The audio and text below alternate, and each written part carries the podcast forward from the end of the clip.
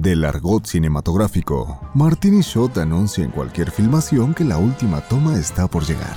Todo viene de la costumbre del trago después del rodaje. ¿Es eso? ¿O es el podcast de cine? Okay, please. Martini shot. Here we go. Dejemos de jugar y pongámonos serios porque este es el episodio número uno de Martini Shot, el podcast de cine. Estoy muy contento, yo soy Rafa Favila y quiero presentarles a los dos co-hosts de este gran podcast, Fernando Camargo y Beto Camargo. ¿Cómo es? Eh, Señor Camargo, Yo me encuentro muy bien, la verdad, muy emocionado. Esta vez lo nervioso está pasando a otro lado y ya es una pura emoción de estar aquí sentado con ustedes compartiendo micrófono, la verdad. ese fue Beto Camargo y yo soy Fernando Camargo. Muy buenas tengan todos ustedes. Gracias por escucharnos en este nuestro primer episodio. Lo único que sabemos es que hoy es jueves, estamos escuchando este podcast en jueves, se grabó muchísimo antes, pero este ha sido ya el, pues ahora sí como que la punta de lanza de una serie de pruebas, esfuerzos de muchísima gente a quien quiero aprovechar para agradecer y si se me está yendo alguien, por favor recuérdenme. Pero bueno, está Eduardo Lalo como nuestro editor. Lalito, por Lalito. favor. Es el Lalito. Muchísimas gracias, Lalo, por soportarnos. Gracias por echarnos mano con la edición de este podcast. Y por escucharnos antes que nadie. Gracias por tu feedback y por todo eh, tus enseñanzas para poder hacer este proyecto realidad. También está Liz, que nos echó la mano un poquito con el diseño gráfico, ¿no? Ella nos ayudó. Digo, eh, la mayor parte de la autoridad hay que reconocerle al señor Beto Camargo que él hizo todo el esfuerzo y la creatividad fue suya. Y Liz nos ayudó con la parte técnica, pero muchísimas gracias Liz también por el apoyo. Si hay una imagen gráfica aquí es eh, gracias a, a Beto. No, gracias a todos nosotros, porque la verdad fue un esfuerzo conjunto, no fue solo mío, aunque sí fue mi mano la que lo trabajó. Y Liz nos echó la mano ya con, con la masterización, por así decirlo, de, de este diseño gráfico. Y eh, tenemos como asesoría, una parte muy importante, que es Pedro Escárcega. Nos echó la mano un poco para pulir este workflow. gran sonidista, maestro del sonido y el audio. Lo pueden encontrar como Soundspeed, que es su empresa donde se dedican a hacer todo tipo de, de audio para audiovisuales o sonido para audiovisuales, entre muchas otras cosas. Dense una vuelta por ahí. Este comercial no fue pagado por Soundspeed. Sí, como no, nos Pedro. ayudaron un montón. Pedro nos echó muchísimo la mano para entender un poco el proceso de conectar cables y todo este embrollo tecnológico.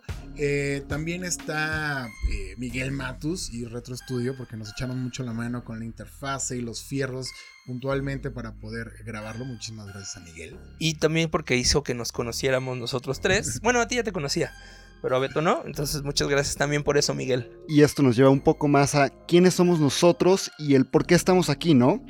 Yo, como ya me presentó anteriormente Rafa, soy Beto Camargo. Actualmente trabajo como productor. Van a escuchar muchísimo esa palabra ahorita porque pues sí, los tres somos productores. y no podemos producirnos un buen pod. No, no es cierto. Eh, yo soy Fernando Camargo, también trabajo como productor en Retro Studio Casa Productora. Este, y, y ya, no sé qué más quieren saber de mí. Escríbanlo en los com. No, no es cierto. Yo soy Rafael Favila, conocido mejor como Rafa Favila. Eh, también soy productor, director de algunas cosas. eh, nos gusta la fotografía. Fernando también le mete al sonido. Beto al parecer también le mete al diseño gráfico. Todos creo que le metemos a la postproducción. Y entre los tres, eh, yo creo que eh, tenemos una amplia experiencia dentro de los medios audiovisuales, al menos en México. Hemos producido, dirigido y trabajado para diferentes marcas, para diferentes proyectos eh, audiovisuales que pues, nos dan un poco eh, la libertad y la, no sé si decirlo como autoridad, pero nos dan un poco la necesidad de hablar Más bien, y sí. de abrir un poco el escaparate y salirnos de la pantalla y meternos un poco a los oídos de la gente. Y también, justo algo de lo que hemos hablado mientras planeábamos este podcast es que queríamos hacer un producto que a nosotros nos diera gusto consumir, que a nosotros nos gustara. Y eso es mucho lo que queremos eh, transmitir. Algo que nosotros escucharíamos es lo que nosotros queremos mostrarles a ustedes, bellos y fieles oyentes. Y como se darán cuenta, eh, nosotros tres tenemos posturas de repente muy opuestas. Tal vez no se han dado cuenta de eso, pero, pero muy Por lo que se darán cuenta, por lo que se darán cuenta. Pero pues la verdad es que nosotros les queremos hablar desde nuestra propia experiencia, con nuestros conocimientos, y tal vez alguno de nosotros intentarlos convencer de quién tiene la razón. Bueno, eso es un decir. Vamos a hablar en este podcast de todo.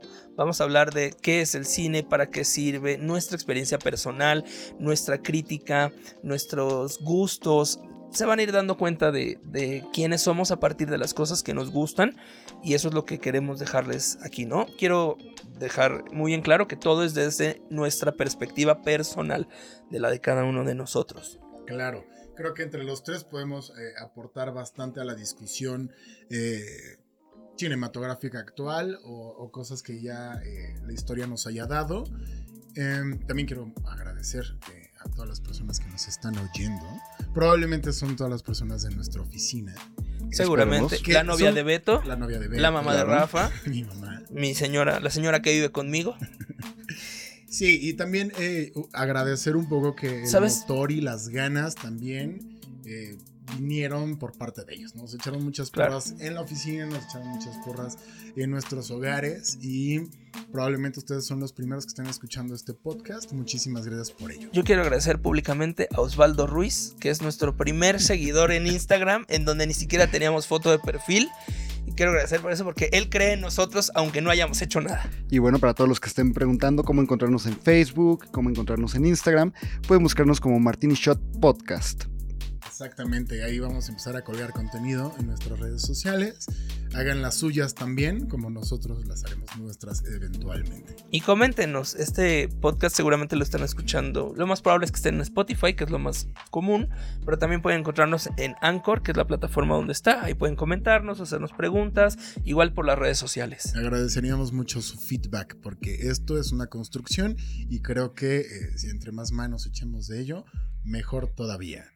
Eh, esto Vamos se llama a lo Martini que- Shot, ¿no? Sí, Eh, mucha gente probablemente podrá preguntarse qué es un Martini Shot, pero aquí nuestros expertos dominan el término. ¿Y por qué se llama así Martini Shot? Beto, tú que fuiste el de los que propusieron el, El, el nombre. nombre. Sí, aparte de diseñador gráfico, al parecer también soy creativo, cosa nueva. Pero bueno, este Martini Shot es realmente un término que se utiliza, por así decirlo, en el gremio del cine, para denominar la última toma que se va a grabar un día. Entonces, normalmente cuando están dando todas las instrucciones de la próxima escena que se van a dar, alguien grita, ahí va el Martini, o Martini Shot, corre Martini, diferentes formas de cantarlo. Y este término viene del Hollywood antiguo, por así decirlo, en estos momentos en donde la tradición era que después de terminar de grabar, el, el crew, la gente, todos los que estaban envueltos en la película, se iban a alguna fiesta casera o alguna reunión y se dedicaban a básicamente tomar. Entonces, viene mucho como de esta idea de que el Martini Shot es la última toma porque la siguiente toma es dentro de un vaso. Eso no quiere decir que las personas que hacen cine sean alcohólicas, también las que no hacen cine. Obvio. Bueno, también este, digo, si fuera, si hubiese nacido aquí en México, el, el tiro sería como la última y nos vamos, ¿no? Exactamente. También, este, no sé si ustedes llegaron a ver Mad Men, pero Mad Men todo el tiempo están tomando whisky o fumando. Entonces pensemos que este término nació en esa época Algo así, yo y creo. entonces de ahí viene, ¿no? Claro. Que también actualmente muchas producciones, después de un arduo día de rodaje, se echan unas chelitas entre el crew y podría ser un poco lo mismo, ¿no? No, no tomamos martini, no somos tan elegantes, pero unas chelitas no caen mal. No alcanza. Pero bueno, esto habla de dos cosas. Uno, que en el set se grita mucho. Claro. Todo el tiempo se gritan cosas, así que es normal gritarse Martini Shot. Eh, también Martini Shot no es, un, no es un grito que esté todavía muy familiarizado. Es decir, se grita el rap o el corte a comer, pero no se grita el Martini Shot. Claro, como que son ciertas tradiciones que se van adaptando o adoptando, mejor dicho, de, en este caso, la cultura estadounidense de hacer cine. Es esta como imagen muy hollywoodense que poco a poco se ha ido metiendo dentro de los sets mexicanos, ¿no? Que además tienen un montón de cosas. Investigando un poco, eh, dimos con que tienen un montón de términos para denominar cosas específicas, como no sé, ahorita no se me viene a la mente ninguno, pero, pero bien específicos y extraños. Tenían, por ejemplo, el Orson Welles Shot, que el Orson. Welles Shot es el cort, es el tiro antes de ir a comer. Eso me parece. Es glorioso ese. es como- Deberíamos, deberíamos de aplicarla más bien. Aunque hay muchas producciones en las que no se grita el Orson Welles Shot porque no hay corte. No hay corte. Cada o quien es come como puede. despasado, exacto. Cada quien va comiendo como puede, a sus horarios, conforme se van liberando. Pero bueno, un poco ya retomando el tema principal de nuestro podcast. Mi mamá diría, ay, es que comes tan mal en el... Pero es que sí, en el set no se puede comer bien. Lo siento. El día de hoy les queremos platicar un poco de todo lo que para nosotros engloba lo que es una experiencia de ir al cine. De manera tanto personal como grupal. ¿Qué es para nosotros ir al cine y esta hermosa experiencia que creo que muchos de nuestros oyentes pueden compartir con nosotros? Hermosa experiencia. Pues todos los que estén interesados seguramente al menos han ido una vez en su vida al cine, ¿no? Y la experiencia per se ha cambiado. Claro que todo mundo ha ido al cine. Yo no Yo- conozco a nadie que no haya Yo ido al conozco gente cine. que no, ¿eh? Yo no conozco a alguien que ahorita diga, güey, yo nunca he ido al cine. Yo Me sí conozco gente. ¿Ni No, una vez? Sí. No es cierto, No, pero y también conozco gente que le caga el cine. A mi hermano Eso no sí le gusta el cine. Pero ha ido. Sí, ha ido. hay gente, hay gente que no, no le gusta ir al cine. Me queda claro. Que le- inclusive la claustrofobia o temas de luz, No les da hueva, güey. O sea, mi hermano le da hueva ver películas en general. ¿Qué? No sé por qué. Es que igual creo que es como este. Una cosa es ir al cine, otra cosa es ver cine. O sea, como que hoy en día la palabra cine engloba Claro. mucho. O sea, es tanto un lugar como es una actividad, como es algo que nosotros podemos hacer. Como que el hacer cine, ver cine, consumir cine son cosas muy, muy distintas que todos engloban como este producto audiovisual. Y también la experiencia es distinta, güey. O sea, yo me acuerdo, digamos, en, en los últimos años, ir a ver al cine la película Roma que salió en Netflix. Claro. Todo el mundo cuenta que es una experiencia muy particular y que la experiencia de verla en tu casa es completamente diferente. Yo la neta la vi en mi casa y lo agradezco porque en el cine no me hubiera podido dormir un día y volver a ver la segunda parte al siguiente día. Perdón, perdón, Cuarón, pero y, y la disfruté y la amé y la critico. Digo, no me parece una obra maestra, pero la vi en dos tandas y eso en el cine hubiera sido imposible. Sí, no. ¿Tú, Fer, la viste en el cine? ¿La No, viste yo en la tu vi en casa. La vi en casa, pero muchos amigos míos me contaban que verla en el cine era otra cosa, güey. Yo en lo personal, yo sí la vi en el cine. Yo sí soy muy, muy clavado con ver las cosas en el cine y sí soy el güey que te está diciendo, es que esta película la tienes que ver en IMAX porque la grabaron con una cámara y me meto mucho con esas Sí, cosas. tú eres el güey que tiene su colección de Criterion. Sí, Si no saben Debo qué es Criterion, admitirlo. Chequen, búsquenlo en internet. En Amazon. claro, pero sobre todo esa película en particular, sí. su diseño sonoro El estaba diseño hecho para disfrutar. Era una joya. O sea, yo en, En lo personal cine, claro. no he tenido una experiencia sonora como lo tuve con Roma. Eh, por ejemplo, una Es película que... no fui a ver al cine, pero sí la vi en mi casa y me dormí también, fue The Irishman. Ok. Yo no lo he visto. Tres Pero- horas y media, güey. Estaba muy, muy Yo la vería en cabrón. tres días, por ejemplo. Me dormiría, despertaría, vería una hora más. Y también, ojo, nos estamos acostumbrando a consumir contenidos de una hora máximo por las series. Entonces, luego ya pensar en una hora y media, dos, ya es como que. ay, Sa- ya, ¿Sabes qué también tiene que ver un poco? Digamos, nosotros que vivimos en una gran ciudad, tiene que ver con este tema de la movilidad y de los tiempos que te quedan para todas tus actividades. Bueno, pero ya hay cines como Oxos. En cada esquina ya hay. ¿Estamos de acuerdo?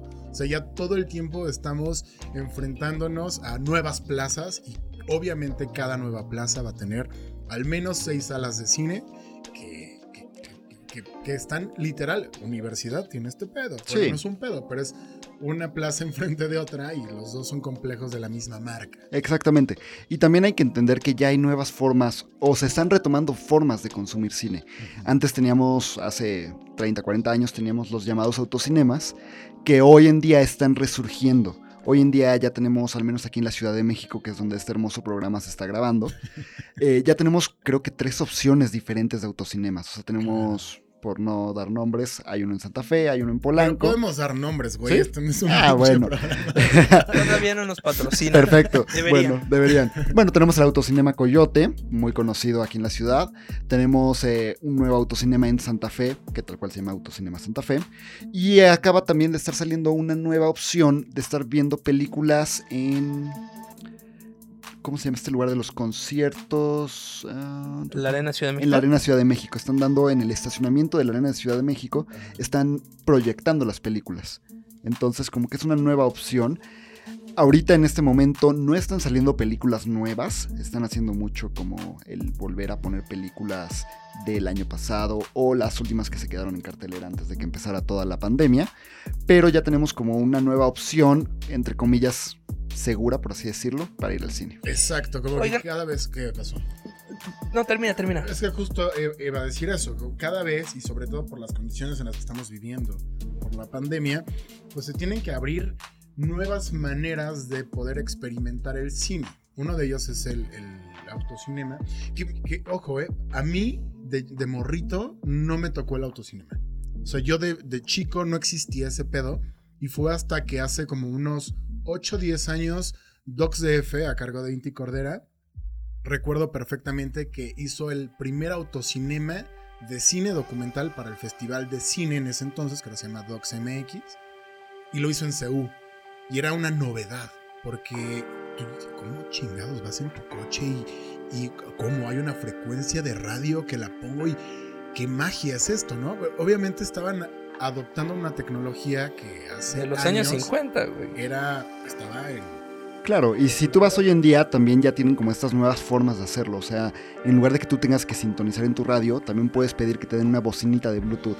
Entonces tú esa bocinita literalmente la prendes y ya se queda todo el tiempo sonando. Todo el tiempo sonando. Sí, que así era, ¿no? En los 50 llegabas, te estacionabas y jalabas una bocina que viene en un poste a tu lugar y ahí recibías esto. Y estaba cableado por debajo de la tierra todo. Y... O sea, es un tema. Yo la verdad es que nunca he ido a un autocinema. Es una experiencia que me he No. perdido. Yo nunca Te he la ido. recomiendo, Es te la recomiendo mucho. moderno. ir, ir a un autocinema hoy en día es muy moderno. Sí. O sea, me refiero a que es moderno porque está como muy popular entre los jóvenes.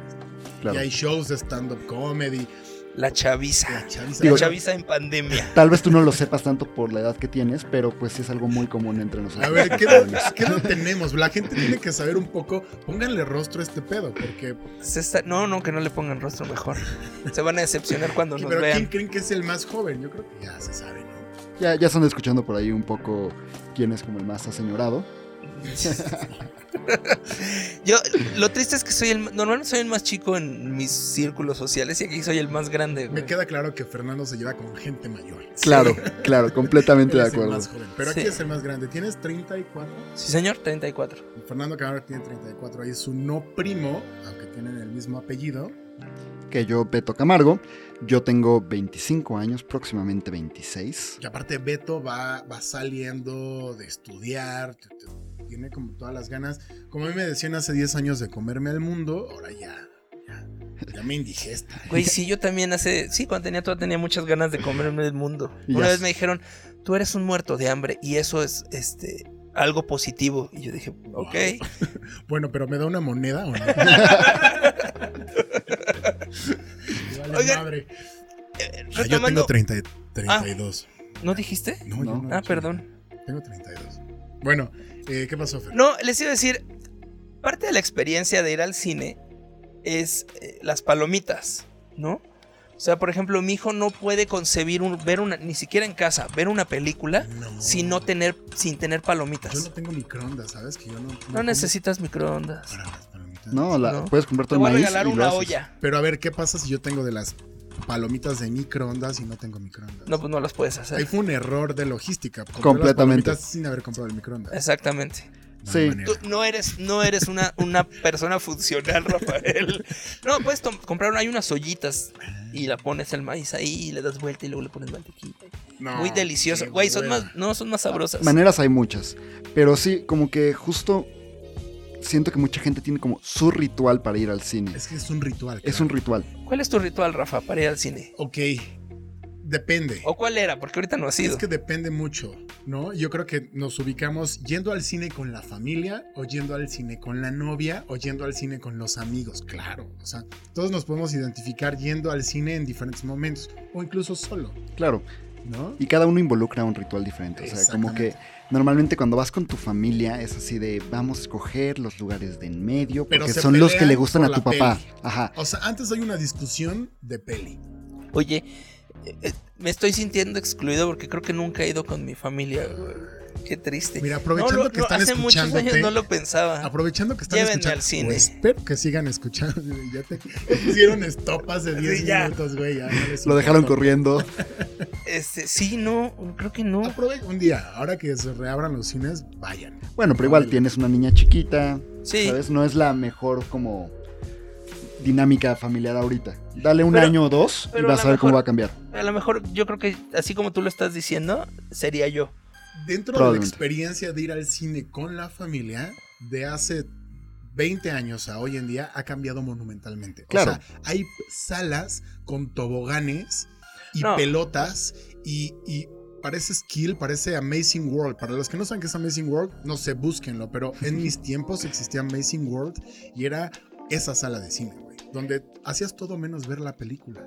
Fíjate que eh, es un poco diferente. Yo he ido a esa sala de cine y tienen como un intermedio para que jue- haz de cuenta, juegas 15 minutos antes, los sientan a ver las películas, les dan 15 minutos a la mitad y los vuelven a sentar a ver la película y luego al final creo que tienen 10 minutos para seguir jugando. Está increíble. Pero mientras están pasando la película, sí se tienen que sentar. Lo que está chingón de esas salas son los asientos, güey, porque hay unos sillones, hay unas camas, hay- eso, es, eso es lo más chido. Pero eso es que justo con eso que mencionabas de que ha ido cambiando la dinámica de ir al cine, yo me acuerdo hace 15 años que literalmente tenías que ir a taquilla. Bueno, primero era consultar el periódico el Claro. periódico. para ver a qué función podías ir y en qué cine. Exacto. Una vez que ya sabías a qué función querías ir y en qué cine, ibas a la taquilla. Y en la taquilla era una cuestión así de, disculpe, ¿todavía tiene boletos para tal película? Este, sí, tengo, pero solo hasta atrás. O, de hecho, no te decían eso, porque tú pasabas y te formabas. Y conforme ibas llegando, ibas llenando el asiento que tú querías. Entonces, si tú te querías apañar cinco lugares de la fila de en medio, Como la cineteca hace como dos la años. cineteca hace dos años. Justo. Entonces tú escogías en dónde te querías sentar, a qué hora, y todo era llegando al cine, sí es que había boletos. Ok. Sí, ahora ya, ya puedes comprar por internet desde tu celular. Ya puedes. Además, sabes Ya también te que preocupas por eso. antes los cines eran independientes, eran negocios independientes. Y ahora la mayoría de los cines son cadenas Claro. que tienen como estandarizados los procesos y todo, ¿no? Bueno, yo sí, claro. Y es un cambio muy drástico. Yo, por ejemplo, cuando yo no estudié cine, ¿no? Yo, yo soy una persona que le entró como al cine desde lo autodidacta y desde oportunidades de grandes amigos eh, y grandes maestros que tengo ahorita. Pero ellos siempre me decían, ve cine. Y muchas de las películas que yo quería ver, pues no estaban en estas nuevas cadenas comerciales hace 10, 15 años. Y entonces, sí había una oferta cinematográfica que era cultural. Creo que la UNAM era la que lo, lo llevaba a cabo, que eran los cinematógrafos. No Claro. sé si les tocó. El Sí. Chopo tenía uno, San Ildefonso tenía famosos. uno. Y era una sala de cine de 20 butacas chiquitita, con olor a rancio, y, y las palomitas sabían a cómo olía la sala. Siguen existiendo, ¿eh? O sea, bueno, Por ejemplo, la casa del cine en el centro Bueno, sí, es nace un poco nace un poco de ahí. Justo No, son retomando salas- estos espacios que no son no son tan eh, ¿cómo decirlo? Comerciales. Comerciales. Sí, también antes, por ejemplo, una sala de cine era gigante, güey, no sé cuántas personas le cabían, pero era era como un concierto, era como un teatro, tal cual, ¿no? claro. gigantescas y en esos mismos lugares eh, remodelaron y en donde había, me acuerdo mucho el castillo de Disney, que es el cine continental, era una sala enorme y de esa sala sacaron ocho salas más chiquitas. Sí, no, es, es una cuestión de igual cómo el cine ha ido evolucionando. Porque tú puedes ir a ver una película IMAX donde sí, efectivamente, la sala es enorme, porque la pantalla es enorme y así lo amerita. Pero no hay tantas butacas, por ejemplo. No hay tantas butacas. Creo que, creo que no hay tantas butacas como lo que tú mencionas. Que por ejemplo, hay un cine muy, muy bonito eh, que a mí en lo personal lo he disfrutado mucho. Se llama Cinemanía. No sé si alguna vez has ido. Ahí en Loreto, ¿no? En Loreto. Cinemanía Sí. tiene Ahí 10 fue mi graduación. Ahí hice mi reto Docs DF. Ahí Sí, fue mi graduación de la escuela ¿no? de cine, güey. Y literalmente son 10 butacas. Y es lo más cómodo del mundo porque es una pantallita chiquita. Hasta cierto punto, de una manera como muy rara, lo sientes como muy local, como que conoces a la persona con la que Muy estás viendo casero, la película. sí. Sí, y hay pocos lugares ya que quedan así. Sí. Ahí te va una experiencia que me pasó hace un par de años. Eh, la novia de mi papá vive en San Andrés Tuxtla, Veracruz, que es un pueblo pequeño, y abrieron un cine, ¿no? No es una cadena de cines, es un cine local que la gente, los dueños lograron tener este contacto con las distribuidoras y les pasaban películas Qué chonchas. chambota, ¿eh? Sí, sí, películas chonchas para pasarlas ahí y no estaba mal, era una sala muy pequeña, eran dos salas, pequeñas, no sé, ¿qué te gusta? 70, 80 butacas, muy bien armadas, muy bien montadito, con aire acondicionado porque allá hace mucho calor, muy bonito, güey, y su sería muy bien montadito el cine. El sonido deja un poco de que desear, pero bueno, dentro de todo está muy bien. Y de repente, este, estaba lloviendo, me acuerdo muy bien, este, fuimos con el niño, fuimos a ver los Minions. El niño es su hijo. y, El niño es mi hijo. No le dice por su nombre, no sé por qué, pero es el niño. Son dos, o van a escuchar el niño o, O la, la niña. No hay de otra. el niño, este, y, y de repente cortaron la película como si se hubiera quemado o algo, pero ya era digital, y este, y prendieron la luz, no sé qué, y apareció intermedio, y un reloj contando hacia atrás. Claro, los intermedios era algo que ya no existe. Ya no existe. Yo solo lo he vivido en el autocinema, Ah, literalmente. bueno. Pero fuera de eso, yo no tengo recuerdos Cuando de yo- haber ido a. Yo me acuerdo cine. cuando yo era niño era súper común. Y Entonces te esperabas ahí, tu mamá salía, compraba más palomitas porque ya te había sacado el bote gigante y regresaba. Que ¿no? ojo, el intermedio tiene una razón de ser. Era justo para cambiar el magazine del proyector, del Claro. proyector. Entonces, había una campanita que al cácaro o al proyeccionista le avisaba que ya iba A terminar el rollo. ese rollo.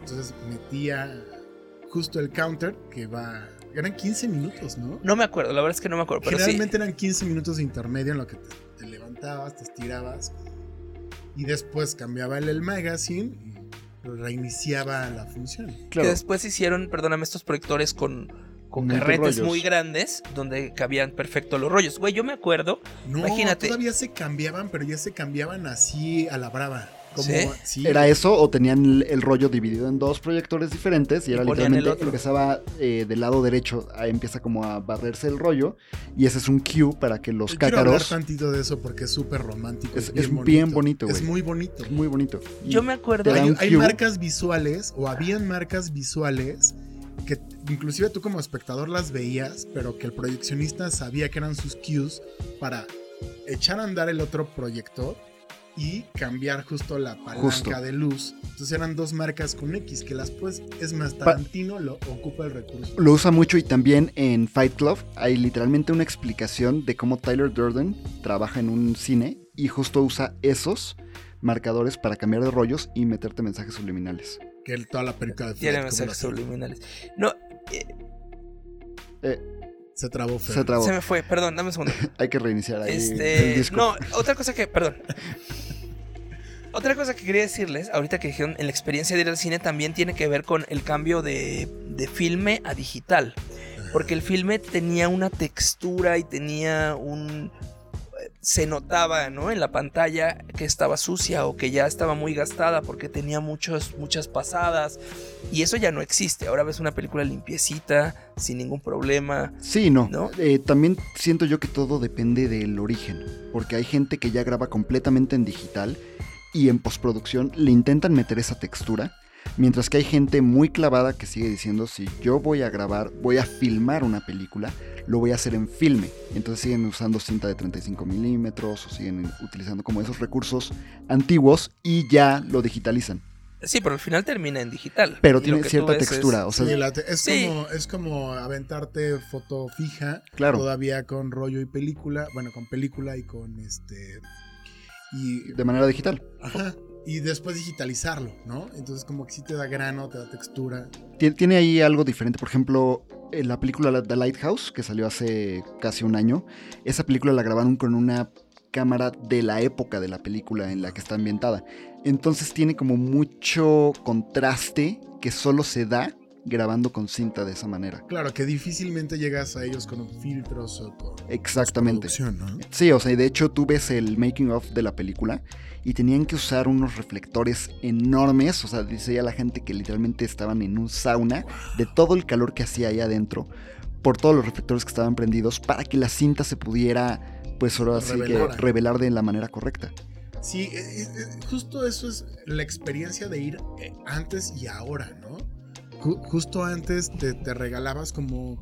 Era, era una experiencia, bueno, yo siento que era mucho más romántica, yo, de, de cuando yo me acuerdo que las primeras películas que vi, que fue en el Cine Ópera, ubicado ahí en la San Rafael, un cine que la neta es precioso y que la fachada todavía la pueden ver y es increíble, y que hay fotos del interior donde tiene un candelabro monumental caído, ¿no? Es- son como lugares súper lindos, donde sí habían dos niveles, ¿no? Como que veías el cine eh, a dos niveles. Tenías como la parte de abajo, la parte de arriba, que el boleto también costaba La, en función la a platea ello. que le decían, ¿no? platea.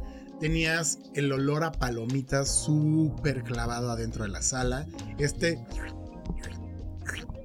Cuando pasabas, ah, porque aparte existía la permanencia voluntaria. Uy, claro. claro. Entonces tú podías comprar un boleto y quedarte a la segunda o a la tercera película si te daba la vida, ¿no? Entonces tenías como, yo sí me acuerdo de pisar refresco caramelizado en el piso y que te, así que hacía el con tu zapato y era, esa era la experiencia de ir al Sí, cine total. antes. Que, que hoy con pandemia eso está cañón, ¿no? O sea, no podrían... Tampoco existe ya, ¿no? Como Sí. que eso también se perdió desde hace muchos años. Yo recuerdo cuando el primer Cinemex al que fui, que fue en Galerías Plaza Las Estrellas, era, o sea, de que ya la ventanita tenía un micrófono y te hablaba la señorita y te decía, hola, buenas tardes. Y tú, güey, me está hablando por una ventana con bocina, güey. Sí, no. La, la, mm, es que no quiero decir globalización, porque no es precisamente una globalización. La industrialización del cine, del, del cine como complejo, Claro. ha hecho que cambie completamente la experiencia. No sé si, no quiero decir para mal, no me parece que para mal,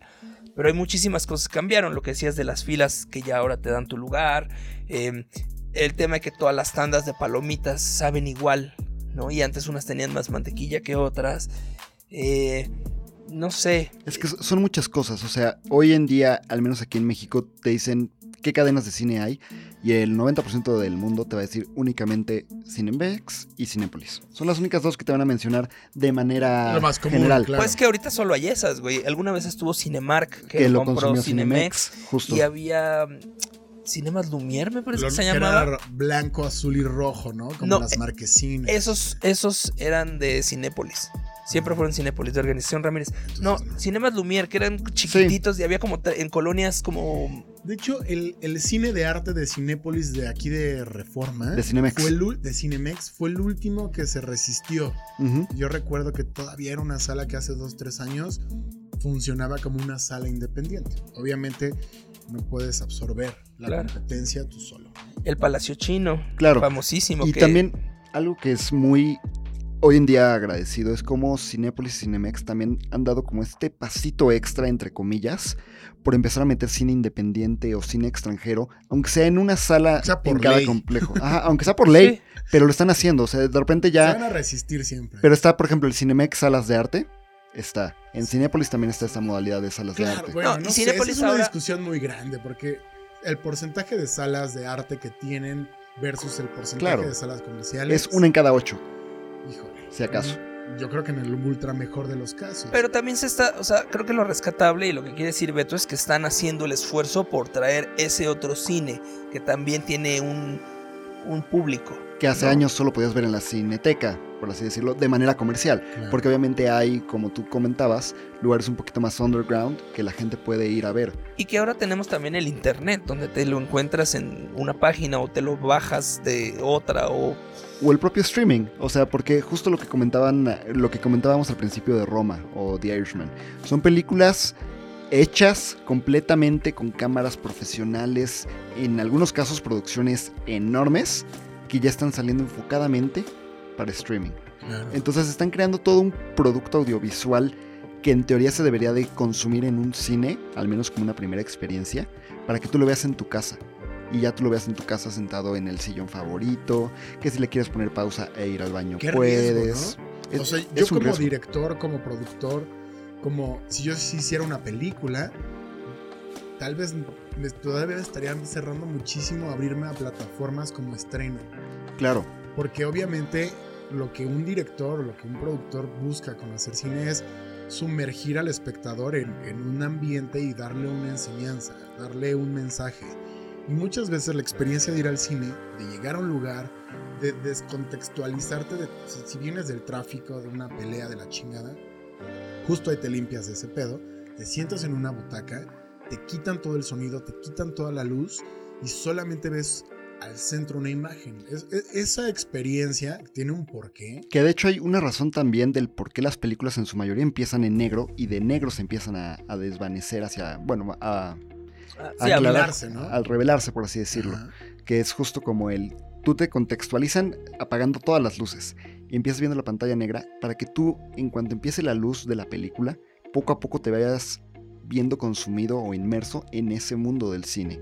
Claro, lo que busca el director al principio es identificarte con, con- con su ritmo y con su estilo. Hay, por ejemplo, no, no recuerdo bien qué película, está subexpuesta los primeros minutos para que te cueste trabajo verla y, y, te es claves. adrede. O sea, es generar más atención en la pantalla porque no se ve totalmente nítida hasta que llega una nitidez. Esas estrategias, por así decirlo, herramientas que ocupan los fotógrafos o directores, es eso, es algo que en la casa nunca vas a lograr. Es que yo creo que sí, digo, esa particularmente me parece que sí, porque te, te obliga como a estar más puedes pendiente bajar el brillo a tu tele. de ¿no? que, bueno, El, el Pero- güey pendejo a decir, ah, no, No. mames, está bien brillosa esta película, qué pedo.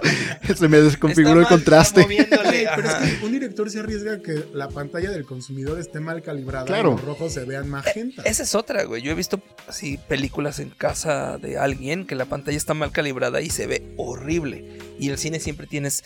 La película se va a ver como se debe de Ver ver. Roma en un iPhone. Claro, y de hecho hay gente, hay directores de cine que te han dicho, si tú tienes una de estas teles, te, te recomiendo que la configures con este perfil de color para que la película la veas como yo quiero Pero veas. hasta dónde tiene que llegar la comunicación Claro, de distribución, exacto. ¿no? Como para que el, el mismo espectador diga, ah, no, entonces no, no se veía así. Que digo, esto es algo que hoy en día, gracias a que hay teles 4K, reproductores Blu-ray Cada vez es 4K, mejor. como que tenemos cada vez más la visión del director posible.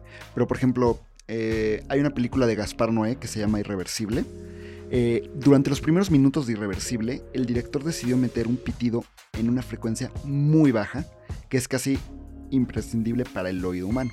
Pero sí, o sea, la película tiene como esta intención de hacerte sentir incómodo con ese pitido durante los primeros 15 minutos de la película.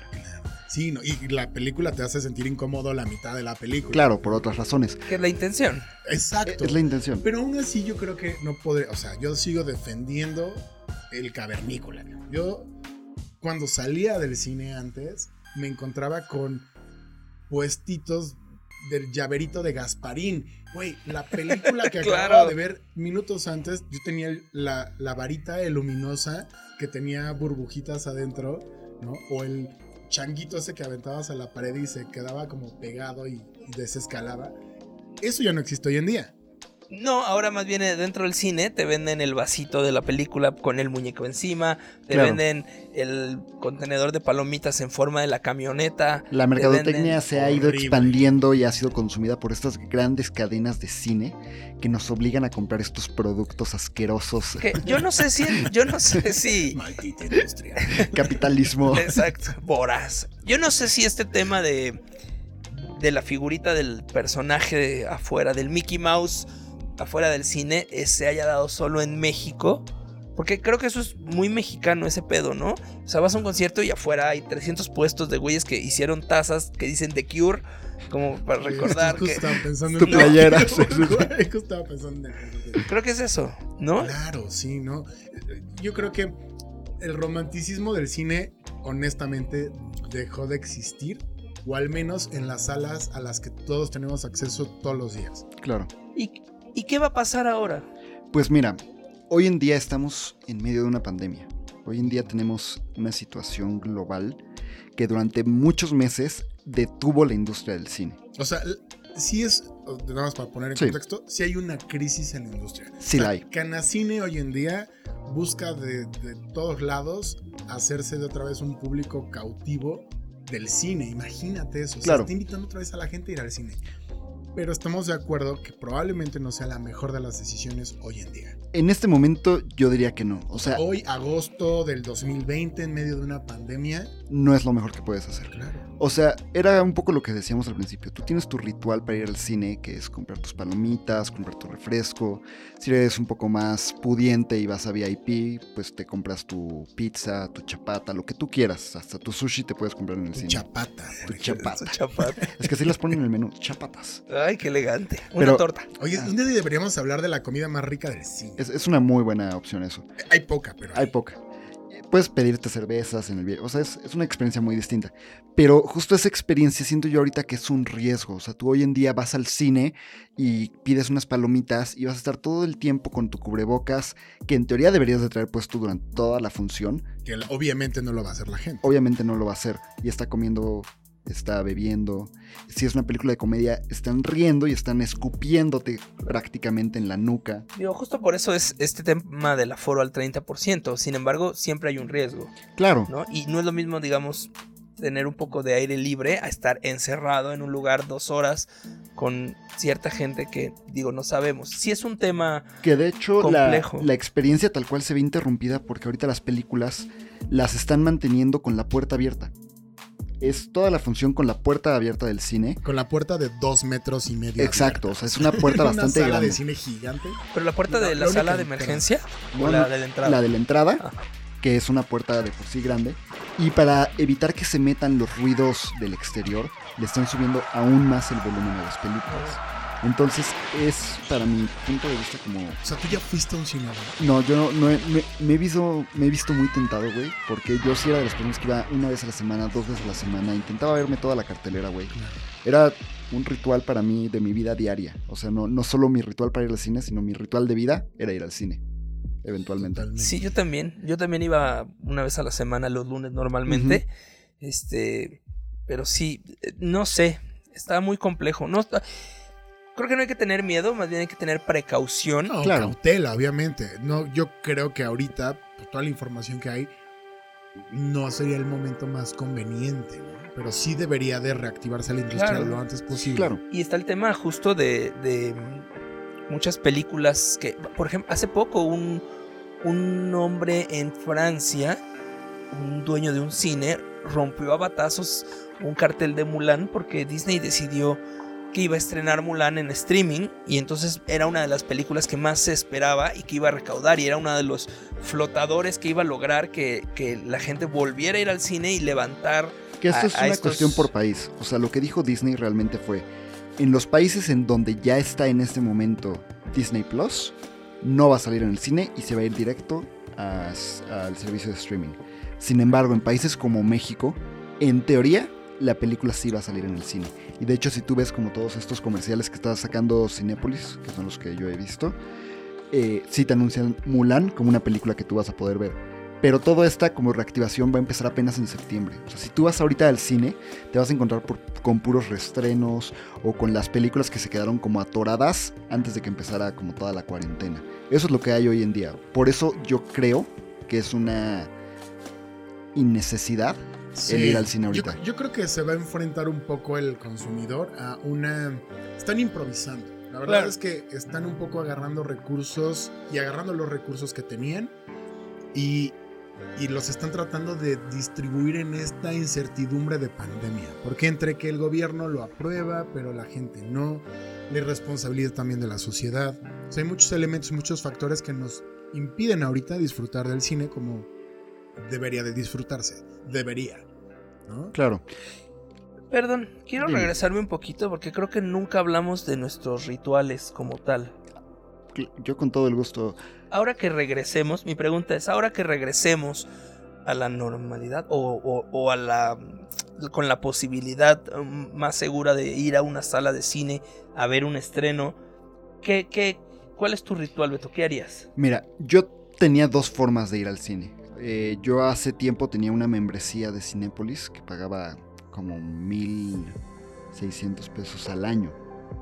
Y te daba la... Si le invertías, bro. No, al año, güey. Te Sí, gastas más. te si haces gastas cuentas, más. tú te gastas más yendo y pagando boletos Es- cada vez que Esta vas. era una membresía, eh, era la más básica, era para entrar únicamente a películas tradicional, Ok. entonces nada de VIP, nada de IMAX, 3D, nada de eso.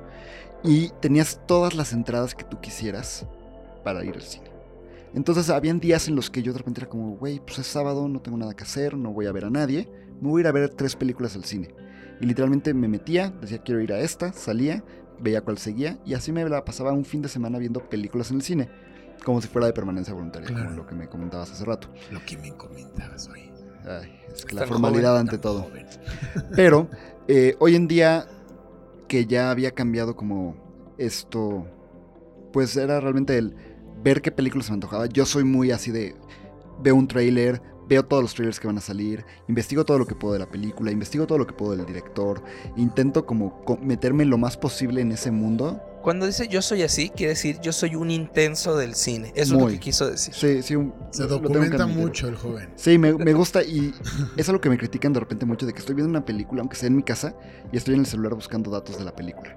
Ah, bueno, a mí me pasa con la música, pero sí está padre tener un contexto de la peli. Sobre Claro. todo si te interesa como... Sí, una cosa es ir a ver eh, Veinteañera y Divorciada. ¿Y a poco Como- cuando vas a ver Veinteañera divorciada y fantástica investigas? Hay veces que sí, y lo investigo saliendo. Y hay veces que no hay nada que, que investigar porque es la ópera prima del director, porque pues... Ah, pues eso es lo que hay que investigar.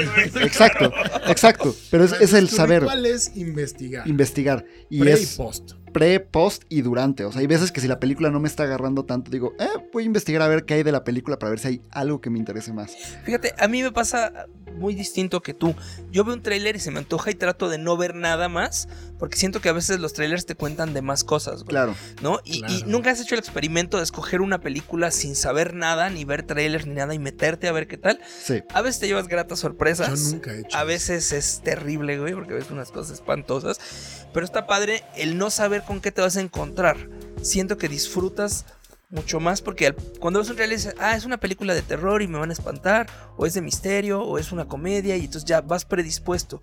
Cuando no sabes nada, eh, te llevas una sorpresa muy interesante. Y es que la expectativa es culera. Cada vez nos También. volvemos más exigentes, así de, ay no, a mí esa película no me hizo reír nada. Güey, es muy- yo me enfrenté así hace dos meses a Bad Moms, ¿no? Bad Moms se me hace una película súper divertida, pero que hubo alguien a quien no le gustó. Y La neta es que la película no, no quiere más que Divertirte. la risa. Claro.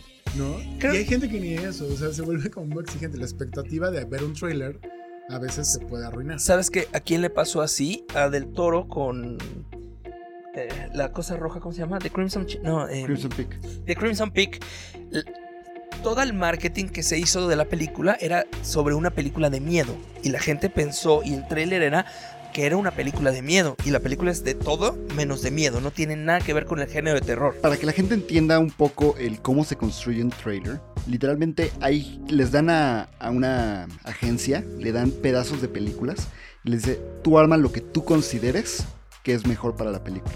Y no tienen el producto completo. Entonces hay muchas veces que por eso en los trailers te ponen las escenas más divertidas o te ponen las Pero escenas... eso no en todos lados. No. En, O sea, en la ejemplo- manera Hollywood es como normalmente Pero lo hacen. nosotros. Y a o veces sea, te cuentan de- toda la película en el Exacto. güey. Y eso es un problema porque como no tienen ellos la película completa, te lo están armando ellos a ciegas y están diciendo, pues yo creo que esto va por acá y esto va Pero por eso acá. es de Hollywood Mode. Por ejemplo, aquí en México nos ha pasado en la productora que llegan, nos ponen a visualizar la película completa, Claro, le dan al equipo de postproducción el material y es van. el trailer, ¿no? Y la neta es que lo hacen muy bien. Un poco también el criterio de la persona que cuenta esta mini historia, Claro. que dirige el trailer, por Y, así y decirlo. toma en cuenta que te tienen que agarrar para que tú digas, verga, sí quiero ir a A ver veces esta te película. agarran de más, cabrón. De más. Y te crean una expectativa Sí. más alta de Y lo ahí que es es. donde se arruina todo. Sí, que también, por ejemplo, a mí lo que me pasa es, veo un tráiler y digo, verga, se me antojó mucho. Si después de haber visto todo esto me llega a sorprender la película, la voy a haber disfrutado mucho más. O, o, por ejemplo, una película de, de miedo, por ejemplo... ¿Cómo un trailer puede determinar tanto en Sí. la vida de una película? Claro. Sí, sí, Qué sí, es, cañón. O sea, por ejemplo, injusto. gracias al tráiler de Sonic, la gente, el público vio el diseño visual de Sonic y le dijo a la productora, si tú me mandas esto, yo no voy a ver tu pinche película. Tanto Y que el- lo cambiaron y Y retrasaron el Sonic, estreno. literalmente, Paramount agarró la película, dijo, ok, va para atrás, vamos otra vez a edición, vamos a editar cada escena en la que sale Sonic para hacerlo más bonito, más completamente chingón. el personaje. Rediseñaron el personaje, retrasaron la película como dos meses y la volvieron a No sacar, más, güey. Sí, como medio como- año, Pero fue, más. fue una cosa así porque la gente vio el trailer. Y la gente dijo, yo no quiero Ahora, esto. Sí, esas son películas como... O sea, el tema de ahí es que es un personaje muy reconocible, una película Claro. que apunta a ser un blockbuster, una, ¿sabes? Ahí hay temas de interés económico mucho más grandes. Claro. Pero bueno, que el público tenga el poder de parar un estreno para que se haga lo que ellos quieren, también creo que es un poco un arma de doble filo. Claro, sí. Y hay veces en donde literalmente no importa que diga el público, las productoras no van a cambiar su película. Y hay veces como en esta que afortunadamente escogieron al público y dieron una película muy divertida. Ya. Sí, yo, yo creo que el tema de, de cómo abordas una película en este ritual, sí, es como importante. A veces la decisión no es personal, Claro. viene de la familia, ¿no? O viene de La tu pareja. ¿no? De, ay, claro, siempre te, te obligan a ver cosas que no quieres ver, o tú obligas a la gente a ver cosas que definitivamente no quiere ver.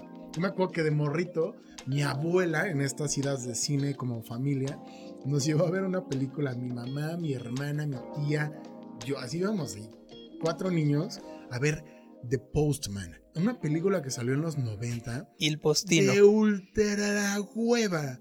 O sea, ya mi mamá ya no sabía quedarnos para estar en la sala, porque aparte no habían toboganes ni asientos chingones. Era horrible y nos enfrentábamos a dos horas de hueva. Para eso es la clasificación de las películas. También, sí, o sea, yo me acuerdo una vez que Ay, abuela, perdón. yo, de haber tenido como 5 o 6 años, era el cumpleaños de mi hermano. Y mi hermano, por alguna razón, él de 12 años, decidió ir a ver Casarse está en griego. Yo me acuerdo de casarse está en griego, pero no me acuerdo. Güey, Sí, pero yo de. 5 años, te lo juro que aborrecí la película. Y así de, yo no quería ver esto. Yo quería ver Bueno, Star Wars. Ahí te va. Digo, a mí, a mí, a mi mamá le, le gusta mucho el cine y el audiovisual y la tele y así. Creo que de ahí viene todo este interés. A mí, desde los 8 años, me llevaban a ver películas clasificación B. ¿Sabes? O sea, yo me acuerdo mucho haber visto el avión presidencial con Harrison Ford. O haber, ¿no? Y entonces, por ejemplo, un, un recuerdo que tengo muy presente es que cada vez que había una escena de sexo, una película así, me tapaban los ojos. Entonces es muy chistoso. Pero sí, o sea, yo desde veía películas, entonces nunca me parecieron aburridas. Y ahora que tengamos el siguiente capítulo de la experiencia Infantil. infantil con el cine, y te voy a contar las que... Porque a mi mamá le valía madre la clasificación. Yo creo que el ABC lo pensaba como así se ordenan las películas. porque Le valía. Hoy vamos a ver C. Garganta profunda. y Rafa, wow. Luego, luego yo andaba adelantando y le decía, "Mm, eso creo que no, eso creo que no. era muy cagado, pero en el cine era difícil, porque Claro. claro. mira como no puedes tapar así los ojos de todos los sobrinos. ¿no? Qué chingón la neta es que, que es, que, que el cine al menos siga luchando por encontrar espacios de, de exhibición. Claro. Yo, yo de verdad deseo para la industria en la que, de la cual comemos y de la cual muchísimos amigos eh, Viven, también. que se reactive de la mejor manera y lo antes posible, con todas las precauciones. También las filmaciones ahorita están muy sujetas a muchos controles de sanidad. Muchos amigos que están ahorita ya empezando a filmar, o sea, en agosto, en medio del pico más alto de la pandemia, ya están empezando o reanudando filmaciones bajo controles que podrían ser estrictos, pero al menos este, este virus, esta, este, el COVID, lo que sí está haciendo es que se filtra por lugares que no se ven. Entonces, los controles no llegan a ser totalmente Efectivos. buenos y efectivos y se, se está empezando a, a contagiar la gente desde sus áreas de trabajo. También es un tema de mucho, ah, de mucho rigor personal. güey. O sea, un error pequeño te, te puede literal costar la vida, ¿no? Entonces hay que ser muy conscientes de lo que hacemos, de cómo nos comportamos, este, sobre todo en un set que tenemos que convivir con muchas personas y, y, y pues nada, tengan mucho cuidado, tengamos cuidado, cuidémonos nosotros para cuidar al otro. Ok, eso, eso fue nuestra, nuestra cortinilla de conclusión. Ya estamos llegando al final del programa. Ya estamos llegando a nuestro Martini Shot. Esto fue nuestro Martini Shot, esta es nuestra última toma. Eh, pues un poco retomar esto. La industria se va a reactivar, se va a reactiva- reactivar de, de ciertas maneras y en, en- en los tiempos que pues, al final determinen las autoridades sanitarias en, en México. Eh, Mientras tanto, hay diferentes formas en las que pueden consumir cine. exacto. Pueden ir a autocinemas. Si ya dicen, ¿sabes qué? Yo ya estoy harto, me urge ir al cine. Vayan con sus medidas Ahora sí que llévense su cubrebocas, si quieren llevarse algo extra, háganlo. También hay muy buenas películas en streaming. Ya tenemos una infinidad de plataformas hoy en día, desde Amazon, Disney Plus, que va a llegar en noviembre. eh, tenemos Netflix, tenemos HBO, tenemos una cantidad increíble donde hay muchísimo contenido. Que hay contenido tanto original como pues un poquito más viejito, que les recomiendo mucho que sí se metan a ver. Y bueno, indudablemente, la así como con los años ha cambiado la experiencia de ir al cine, gracias a esta pandemia, la experiencia de ir al cine y a sentarse en una sala y comer palomitas y disfrutar una película va a ser muy distinta a partir de ahora. Mucho, mucho, muy distinta. Y pues nos toca adaptarnos y encontrar nuevos rituales y encontrar nuestras propias experiencias. Yo creo que, digo, afortunadamente las eh, exhibidoras, así como las mismas distribuidoras, han buscado siempre los medios para hacerse notar, hacer ver sus películas. Claro, es una industria muy grande que no se puede eh, ni siquiera empezar a morir. La oferta también continúa desde ahí. O sea, Cinépolis habilita como ciertos espacios en clic, ¿no? Claro. Para poder consumir estrenos o- o estrenos. Eh, Cinemex honestamente no sé. qué No tiene, no eh, por el momento no tiene. Eh, Me vale madres. Quiero hacer un statement a nombre de los presentes. Odiamos Cinemex. Cinépolis patrocínanos. O, o Cineteca, por favor, también te amamos. Eres, eres Uy, grande. sí. Te amamos sí, Cineteca. adiós Grupo México de, de este estudio. El punto es que eh, yo creo que sí habría que entender a la industria ahora como una industria que, que- que está improvisando, ¿no? que está buscando de alguna manera exhibirse o hacerse notar con sus películas. I- Insisto, muchas películas que muchos amigos tienen o el presupuesto o el dinero invertido ahí o, o la chamba. Claro. Y no dejar de consumirlo me parece como lo más importante. No dejar de ser críticos, analíticos, e investigar antes de ponerle a, a play al, a Netflix o al streaming. Ser, eh, invitar a la familia, ¿no? No porque estemos en casa no nos podemos como dar este gustito de armar un espacio donde solamente se consume el cine, donde se invite, donde se hagan palomitas, donde se hagan refrescos y donde la gente pueda disfrutarlo, o donde en pareja puedas disfrutarlo, eh, analizarlo, criticarlo y, y recomendarlo, ¿no? Que es como lo importante. O incluso entre amigos, el estar compartiendo películas, recomendando series, como el estar consumiendo distintas cosas para igual tú mismo empaparte de diferentes ideas. O sea, la película que me recomendó Fernando va a ser muy diferente a lo que me recomiendas tú, Rafa, pero pues son películas que me van a complementar y, y que voy a disfrutar porque igual me ayuda a entender cómo piensan ustedes. ¿sabes? Y de eso se trata, ¿no? De consumir cosas que te hagan crecer. O sea, todo lo que veas, bueno o malo, te parezca bueno o malo, te ayuda a crecer, a tener un pensamiento distinto, a aprender cosas nuevas. De eso se trata el arte. Y el cine es una de las formas de arte más complejas que hay. Totalmente. Y el cine en todas sus expresiones. O sea, el cine te enseña desde el eh, trash movies hasta Cuarón, si quieres. ¿no? Pero yo creo que todo el cine te deja. Ningún cine debería ser como castigado o desprestigiado solo por el hecho de, de no querer eh, llegar un poquito más lejos. Eh, sí creo que eh, es como importante que la gente lo siga consumiendo. ¿no? Y que también eh, lo siga pidiendo a los que hacen música. No dejemos morir al cine, no dejemos morir el audiovisual, eh, no dejemos morir las películas, ni, deje- ni dejemos morir esta industria que en esta pandemia nos ha salvado de la locura a muchos. Claro, y el cine va a seguir encontrando diferentes maneras en las cuales va a poder crecer e innovarse, ya sea haciendo las películas 4DX o diferentes como Claro. elementos así, que a mí algo que me llamó mucho la atención, va a el 31 de diciembre del 2020, se va a estrenar la película más larga de la historia, con una duración de 750 horas. Justo lo que necesitábamos. Sí, sí, sí. Debieron estrenarla cuando empezó Cuando la empezó. pandemia. Pero sí, o sea, y se me hizo algo muy raro. ¿Es la es que van a estrenar por YouTube? por YouTube. El trailer nada más dura 7 horas y media.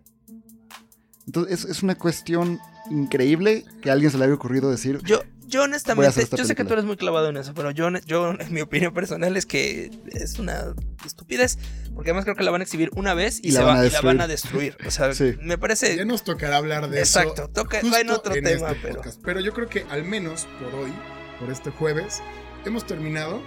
Eh, muy No. contentos, dígame eso. Nos gustaría recordar nuestros nombres, güey. Por supuesto, no, no me voy a despedir así como que ya me voy. ya, ¿no? Bueno, ya. Aquí vamos a recordarles quiénes somos. Les recuerdo, está Beto, muchísimo gusto. Muchas gracias a todos ustedes por habernos escuchado hoy. también está Fer, Muchas gracias muchachos y muchas gracias a ustedes oyentes que esperemos nos acompañen la próxima semana. Eh, les recordamos nuestros espacios en redes sociales, por favor hagan uso de ellos, Martini Shot Podcast. Arroba Martínez Shot Podcast, podcast en Facebook y en Instagram. Exactamente. Yo fui Rafa Favila y los esperamos el próximo jueves. ¿No es así? Así es. Muchísimas gracias y salud.